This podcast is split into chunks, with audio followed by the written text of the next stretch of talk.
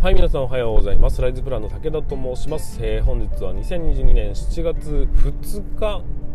土曜日であってるかな？はい、ということでお送りさせていただきたいと思います。えー、いかがお過ごしでしょうか？本日はね、土曜日ということなので、まあ、週末なんですけども、えー、子供たちは休みですが、僕は通常運転ということになります。えーと、今日はですね、現場ラボアカデミー側の方で初めてのイベントということになりますが、うんと、若手新人側につきましては、夜ね、えー質問会ということで、あ、ちょっとガタガタとなりますよ。ガタガタとなりますよ。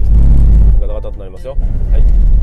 会ということで、え、ー、と、わからない疑問、質問について僕が答えるというような、そんなセッション。もしくは、えー、それに加えて、まあ僕がね、え、ー、と、成長するためのセミナーみたいなものを15分間セミナーということで、えっ、と、お話しするというような、まあそんな、えっ、と、コンテンツを用意しております。で、それが終わったら、今度は、えっ、と、夜9時半からになりますが、え座談会ということで、今度は、しんと、若手、え中堅、ベテラン、各所の人たちが集まってきまして、えー、そこから先は、まあ、若手育成だとかね、まあ、部下育成だとかね、あとは、えー、DAO って何みたいな、仮想通貨って何みたいな、まあ、新しいことを勉強することによって、改革にね、広い見識を持ちましょうかというような、そんな、えー、考え方により、まあ、座談会をね、えー、開催させていただくという所存でございますので、まあね、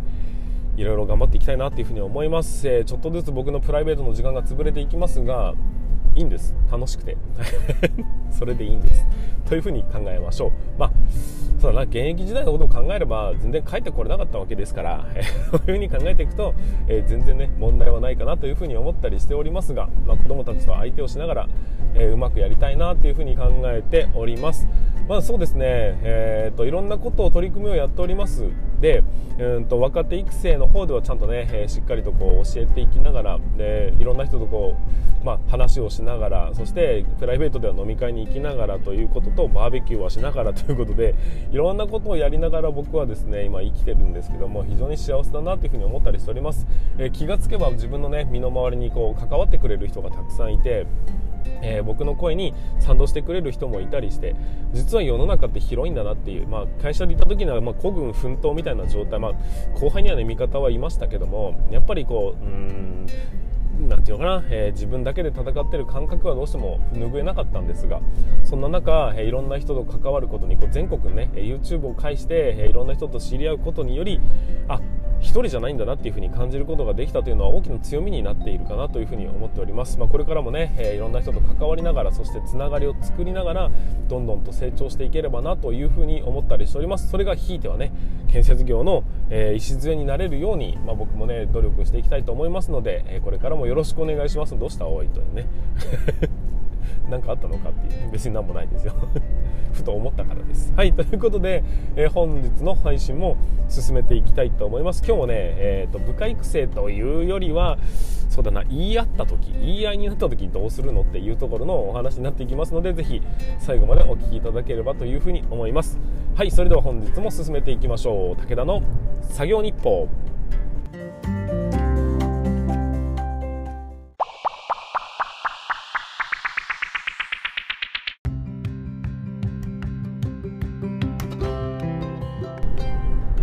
はい改めまして皆さんおはようございます。スライズプランの武田と申します、えー、建設業を持ち上げて楽しい仕事にするために YouTube チャンネル建設業を持ち上げる TV を運営したり現場ラボというサイトで若手育成現場の効率化のサポートをしたりしております、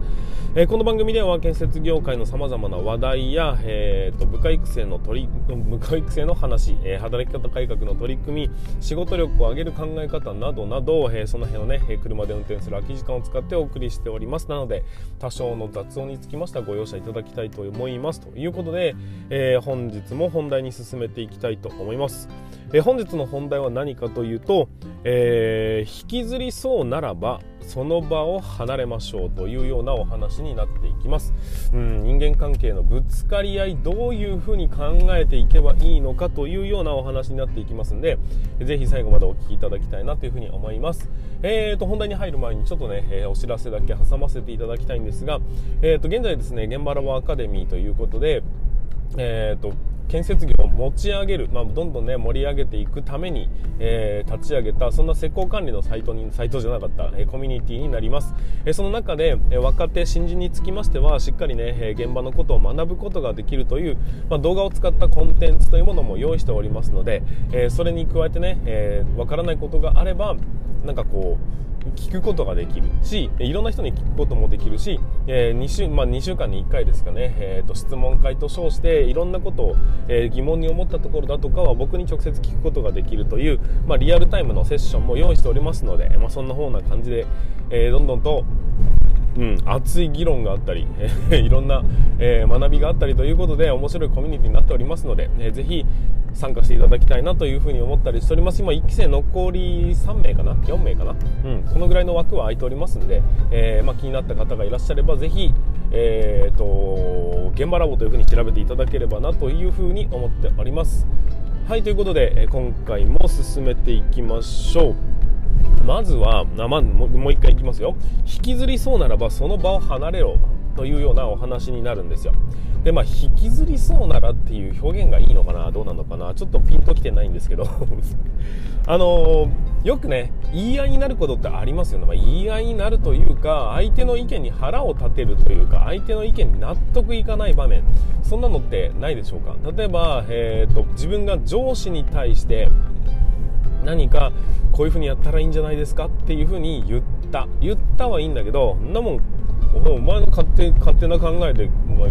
進むわけにいかねえだろうとか金かけるわけにいかねえだろうみたいな分かんないけどね、えー、いうことだったりあとはどんなにこう正論だと思ってこうやってやるべきだと言ったとしても全然周りが聞き入れてくれない状況だったりあとは、まあ、皆さんが上司でそして、えーと向こうとね部下から、えー、なんかこういろんなことを言われてとかね周りといろいろいざこざが起きてとか、まあ、いろんな場面でね、まあ、誰かと言い合うようなことってありますよね。そして相手の言動にねなんか腹が腹が立つとか納得いかないわっていう状況になることってあると思うんです。そういう時にうんとどういうふうに考えていけばそこを乗り越えることができるのかというところになるんですよ。やっぱり一度ね腹が立ってしまったり、まあ、一度こう納得いかねえわってなったりするとずっとモヤモヤモヤモヤ、えー、してしまうこともありますし結局自分のね、えー、と立場とかあとは、えー、と言葉力とかそういう言語能力によって相手を駆逐してしまうというようなこともあったりすると思うんですよ。僕はですね自分自身の経験、まあ、逆の立場で、え、僕は部下の時に、えーと、上司に対してこういうふうにすべきだ、まあ、例えばうんとまだ未熟だからあいつには無理だと言っていた、まあ、現場を任せるという状況の中でえーと、あいつもそろそろ成長もう一段階成長していける、まあ、未熟ではあるけども、えーと、任せるに値する能力にはなってきたと思いますよ。ここで一度冒険しないと成長が緩やかになっちゃうと。だからあいつに所長を任せてくれないかっていうところを、えー、上司に進言したことがあるんですよ。そしたらあんなもん無理に決まってんだろうっていうふうに、えーと、鼻鼻歌混じりじゃないや、えーと、鼻で笑われて、えーと拒否されたんです。でその時にもうね気持ちの中ではめっちゃくちゃいやなんでわかんねえんだよっていう。っていう、まあ、そういうふうなこの保守的なことを考えてたからうちらがクソ忙しくなって、えーと、ああいう子供若いやつらが全然育たねえんだよなんでそういう冒険をしないんだ保守的な野郎がみたいな。すごいねこう気持ちとしてはめちゃくちゃ腹が立ったような記憶があります。でそんな中でうーんと何て言うかな。納得できない出来事というのはたくさんあるとは思うんですけどもその時にえどのように回避すべきな回避じゃないねどういうふうに考えるべきなのかというとまずは、えーと、行動として一旦その場を離れるという決断をまだまだこう言ってやりたいことはいっぱいあるかもしれないがそこをなんとか押し殺してその場を離れてみてくださいというのがまずは第一の行動になります。えー、その場にいると相手が常にそこにいる状況ですのでなんなら本来言ってはいけない言葉まで口に出してしまう可能性があるんですよ。あのいわゆる罵声というやつですね、えーと、実際に罵声を浴びせるということは、えーと、なんとかこいつに分かってもらいたいということで最終手段なんですよ。言葉で言ってもわからない。わからないから、えーと、だんだんこっちもボルテージが上がってくると。でボルテージが上がってきた挙句結局理解をしてくれないから力でねじ伏せようとして罵声を浴びせるというような行動をとるわけですよね。つまり罵声大きな声を出してしまいそうだと思った時にはそれはもうね最終手段なんですよ。もうそれ以上ないっていう。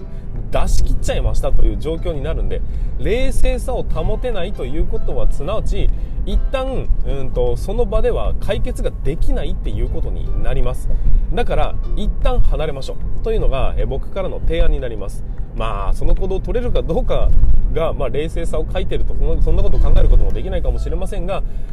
意外とねこの場を離れるっていうことはすごく重要だと僕は思ってるんですよ。で、そうした時に、えーと、まずは一旦場を離れてもやっぱ腹立ってるんです。腹立ってる状況でしばらく、えーと、落ち着くんですよ。で、落ち着いた時に何を考えるのか、これが第2の行動、どんなことを考えるのかというと、相手の背景を見ましょう。なぜそういうふうな言葉を言ったのか、えー、なぜそういう言葉を言わなければいけなかったのか、その背景を見てみてください。相手の立場に立った時に、えどういう風な、うん、背景によってそれを言わせているのか。その言葉を出させてしまったのか。なぜ僕に反論してくるのかっていうことですね。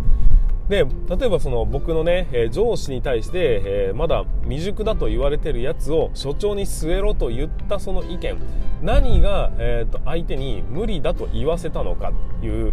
もしも遊び半分なんであればいいんじゃない面白そうだからって言ったっていいわけですよ。だけど、えーと、少なくとも何かしらの判断によってそれはやるべきではないというふうに僕に言ったわけですよね。じゃあそれは何でなんだろうかって考えるとやっぱり上司たるものね、えーと、部下のうんなんていうの